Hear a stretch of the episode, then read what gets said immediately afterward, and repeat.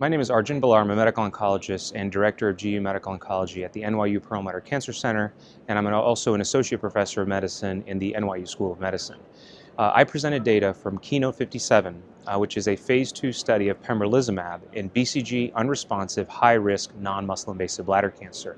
The data I presented was, uh, was an update to the interim analysis of the first 102 patients uh, who were enrolled to cohort A, which is specifically patients with carcinoma in situ with or without papillary disease.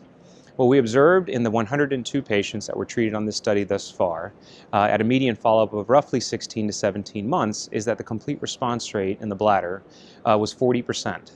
Additionally, uh, of the patients who achieved a complete response, uh, the median follow up was about 17 months, and in these patients, 53% of the responses appear to be lasting for nine months or longer, which is encouraging. And in fact, uh, at, a, at, a, at, at, the current Kaplan-Meier estimate for median duration of response is about 12 and a half months, suggesting that the responses in the bladder to pembrolizumab in patients with high risk NMIBC uh, uh, can be potentially durable. Obviously, additional follow-up will be necessary.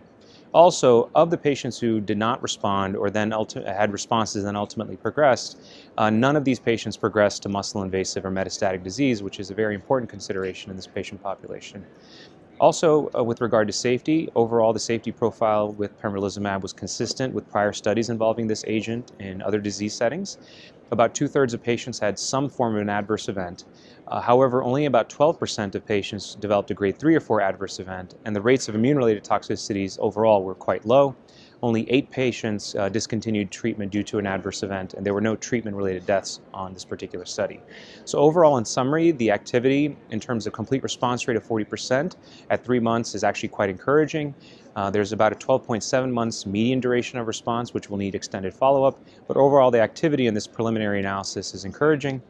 There is a randomized phase three trial, uh, Keynote 676, which is testing pembrolizumab in patients with high risk NMIBC that have progressed prior, after initial induction BCG, and patients are being randomized to either reinduction BCG alone or a reinduction BCG with pembrolizumab, which will add to the knowledge about pembrolizumab in this disease population.